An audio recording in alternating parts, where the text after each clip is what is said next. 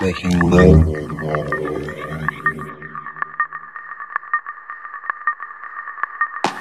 It's a psychedelic center.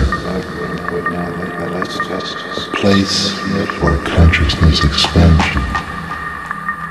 A spiritual retreat. A center for experimentation.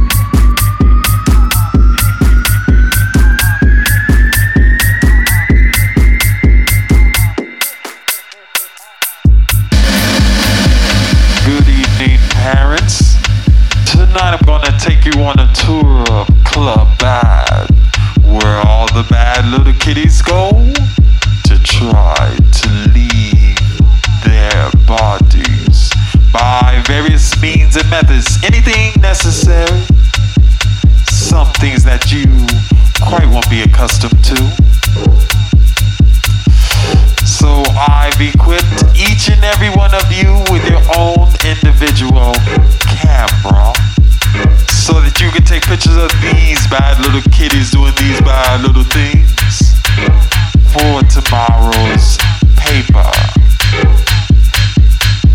So whip out your $15 and prepare to enter Club Bad.